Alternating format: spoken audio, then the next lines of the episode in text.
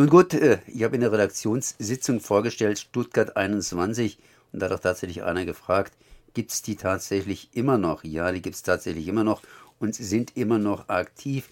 Ich habe es eben gelesen, Volksabstimmung Stuttgart 21, ah, die war doch erstmal vor kurzem und dann tatsächlich ist ja schon hier zehn Jahre her, am 27. November 2011 wurde das Volk zur Abstimmung gebeten. Und ich habe jetzt hier Martin Burgundke am Apparat von den Stuttgart 21 Kritikern. Tja, wollt ihr wieder Volksabstimmung machen? Nee, so nicht. Also nichts gegen Volksabstimmungen, das macht durchaus Sinn. Aber Volksabstimmungen sind eben wie alle Abstimmungen und wie alle Wahlen auch manipulierbar. Und so ist auch diese Volksabstimmung eigentlich eine gigantische äh, Manipulation gewesen. Man muss sich das vorstellen. Ähm, in der sogenannten Informationsbroschüre, die damals vor zehn Jahren äh, vom Staatsministerium Baden-Württemberg herausgegeben worden war, standen nicht Informationen, was leistet dieser Bahnhof, was kostet er äh, und was kostet es auszusteigen, sondern es standen zwei Positionen. Die eine äh, Position, die gesagt hat, es kostet so viel, er leistet so viel und, und, und wir müssen das beim Ausstieg bezahlen. Und die andere Position ist es anders.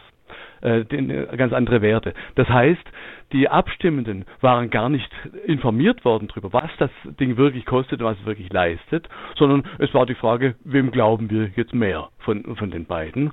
Und tatsächlich hat die Mehrheit dann äh, gegen einen Ausstieg aus Stuttgart 21 gestimmt, weil sie der Behauptung geglaubt hat, es werde ein Bahnhof für viereinhalb Milliarden gebaut mit einer Kapazität von 49 Zügen in der Spitzenstunde und bei dem das Aussteigen, wenn man jetzt noch vorzeitig aussteigen würde aus dem Projekt, anderthalb Milliarden für nichts äh, gekostet hätte.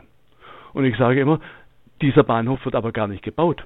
Gebaut wird ein Bahnhof, der jetzt schon 8,2 Milliarden kostet und wahrscheinlich bis er fertig ist 10 bis 11 Milliarden kostet, der von dem jetzt schon klar ist, dass er keine Kapazität von 49, sondern höchstens von 32 Zügen hat und von dem man jetzt schon sagen kann, er ist so schlecht, der Bahnhof, dass jetzt bereits von, von allen politischen und Bahnseiten aus Ergänzungsprojekte in Angriff genommen werden. Weitere 50 Kilometer zu den 60 Kilometer Tunnel, die in der Stadt gebaut worden sind. Weitere 50 Kilometer Tunnel, um die Leistungsfähigkeit dieses lächerlichen Kellerbahnhöfleins ein klein wenig vielleicht doch noch abfedern zu können.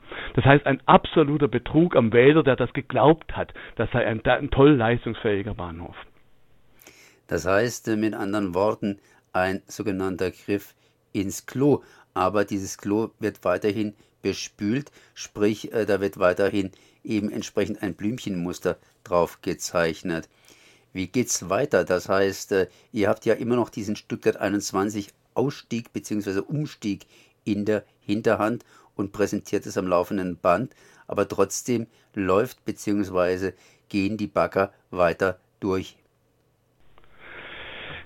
Die Regierenden drücken sich da um die Verantwortung. Sie sagen, ja, es ist ein nicht gutes Projekt, ein schlechtes Projekt mit großen Mängeln. Der Verkehrsminister Winne Hermann äh, macht das sehr deutlich, dass das ein wirklicher Fehler gewesen sei, Stuttgart 21 zu bauen.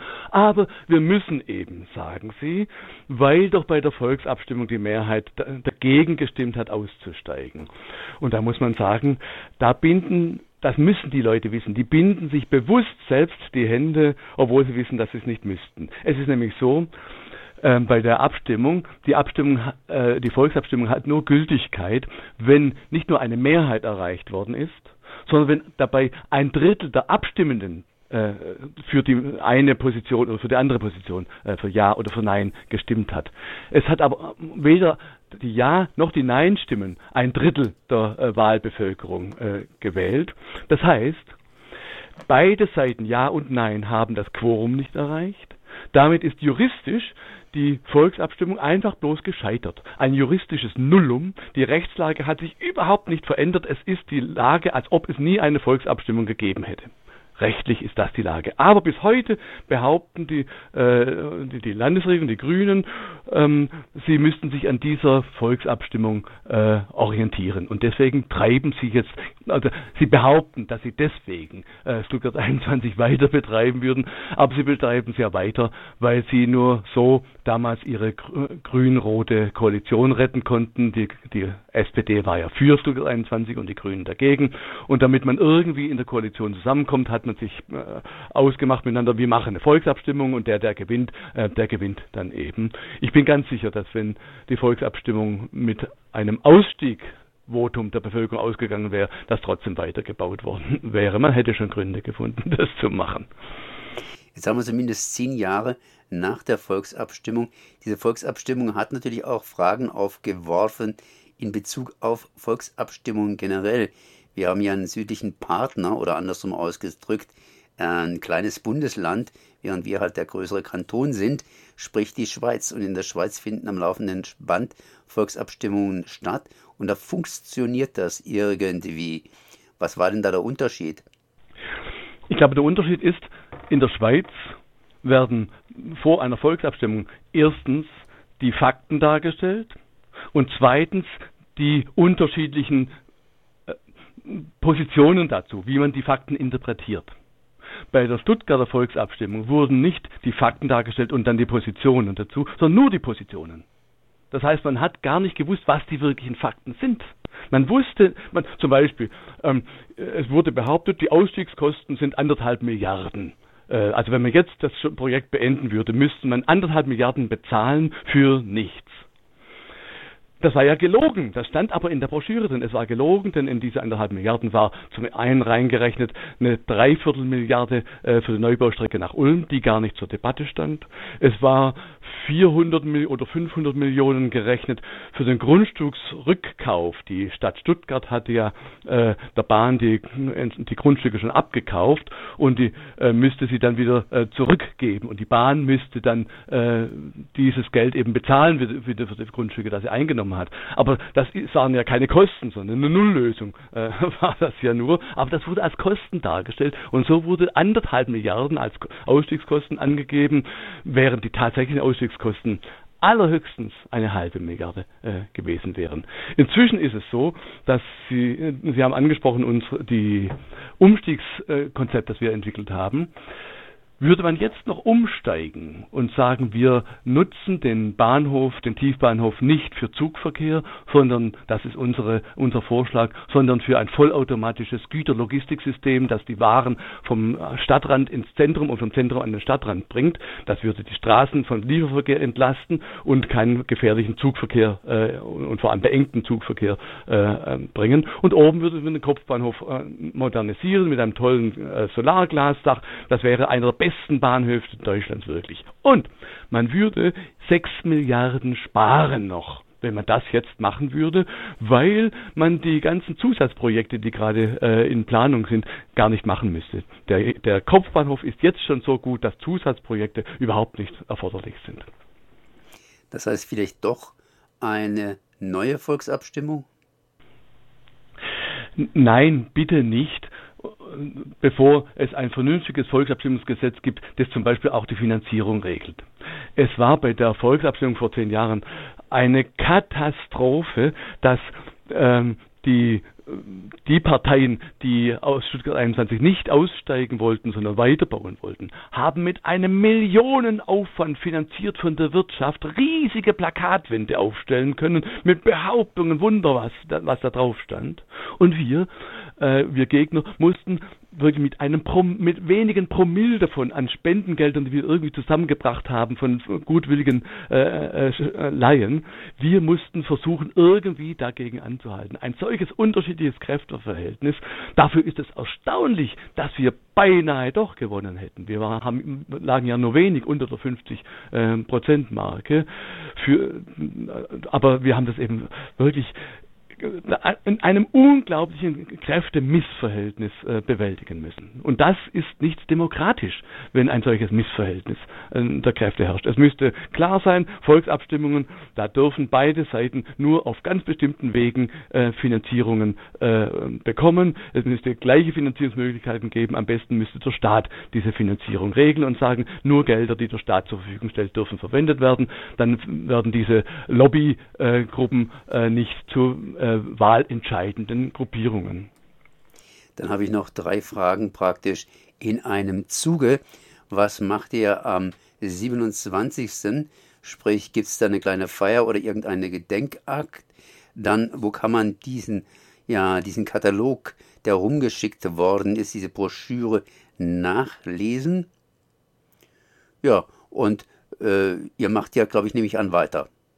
Wir machen natürlich weiter, einfach weil die Widersprüche und Schwächen von Stuttgart 21 werden immer deutlicher. Also es gibt praktisch auch von den Befürworterseite äh, keinen Informierten mehr, der behauptet, das sei ein gutes Projekt sondern man baut es jetzt irgendwie zu Ende und versucht irgendwie mit einem blauen Auge davonzukommen. Und wir sagen, das Ding wird an sich selber äh, scheitern, zum Beispiel am Brandschutz. Der Brand, die, die, das Brandschutzkonzept, das die Bahn vorgelegt hat, ist dermaßen schlecht und lebensgefährlich, dass wir fest davon ausgehen, dass sie jetzt zwar damit eine Baugenehmigung kriegen konnten, aber die Betriebsgenehmigung steht noch aus. Und bei der Betriebsgenehmigung muss die Bahn nachweisen, dass sie ein wirklich funktionierendes äh, Entfluchtungskonzept für den, im, im Brandfall hat. Und das wird sie nicht hinkriegen. Es wird gigantische Einschränkungen geben, wie viele Züge nur fahren dürfen, damit man äh, das äh, von der zu evakuierenden Personenzahl bewältigen kann. Und wir nehmen an, dass da noch ganz ein, ein riesen Bewegung reinkommt in diese Stuttgart 21 bauen. Es wird ein BER werden. Ein endloses Schleimfäden ziehen, weil man einfach nicht zu Potte kommt, weil man nicht fertig wird, weil immer neue Skandale äh, offen werden. Und das ist für uns die Chance, dass wir vielleicht doch noch zu einer vernünftigen Lösung hier in Stuttgart kommen. Wer die Lösung sehen will, die Internetseite äh, www umstieg-21.de. Da ist zu sehen, äh, was wir vorhaben. Das ist von einem von Logistik Logistik-Cracks einer, einer ostdeutschen Uni äh, für uns äh, von, untersucht worden, ob das funktioniert und es funktioniert. Das ist wirklich ein ganz, ganz tolles Konzept, das wir auf die äh, Beine gestellt haben. Ähm, ich möchte eines noch sagen. Bei der Volksabstimmung wird bis heute immer wieder gesagt, ähm, äh, ein Demokrat darf jetzt nicht mehr gegen, diese Volksab äh, gegen dieses Projekt opponieren, denn die Mehrheit hat doch für das Projekt äh, entschieden in der Volksabstimmung. Das ist aber nicht so, denn ähm, äh, eine Bürgerbewegung, das ist systematisch so, dass Bürgerbewegungen in der Minderheit sind und äh, sich nicht von Mehrheiten der Bevölkerung an ihrer Minderheitenarbeit äh, und, äh, abhalten lassen, sondern ähm, die, die, an ein Volksabstimmungsvotum ist nur eine Regierung gebunden, aber doch nicht die Zivilgesellschaft. Da sind nicht mal die Parteien dran gebunden. Was wäre das denn bei einer Wahl, wenn nach der Wahl die CDU die Mehrheit hat und die SPD ihre Oppositionsarbeit einstellen sollte, weil die CDU ja die Mehrheit gekriegt hat, selbst wenn sie die absolute Mehrheit hat, wie in Baden-Württemberg, das geht nicht. Das heißt, hier wird auch äh, die Bevölkerung zu Unrecht verdonnert mit, dem, mit der Lüge, es sei demokratisch jetzt nicht mehr gegen Stuttgart 21 zu agieren. Und ich muss sagen, der BUND Baden-Württemberg hat diese Lüge sich auf die Fahnen geschrieben. Sie haben den Widerstand aufgegeben gegen Stuttgart 21 und die Landesgrünen, die Partei bis hinunter in die Ortsverbände haben den Widerstand auch aufgegeben. Vermeintlich, weil es demokratisch sei, diesen Widerstand aufzugeben. Das ist aber eine auf Kopf gestellte äh, Demokratie. Wir werden sehen, was rauskommt. Wo kann ich nochmal die Broschüre nachlesen? www.umstieg-21.de Und macht ihr am 27. irgendwie eine kleine Gedenke? Wahrscheinlich nicht. Wir haben eigentlich nichts zu feiern. Es ist eine, ein trauriger Anlass. Wir werden eben versuchen, äh, die Medien äh, zu informieren äh, über die ganzen Mängel, die diese Volksabstimmung damals bis heute mit sich bringt.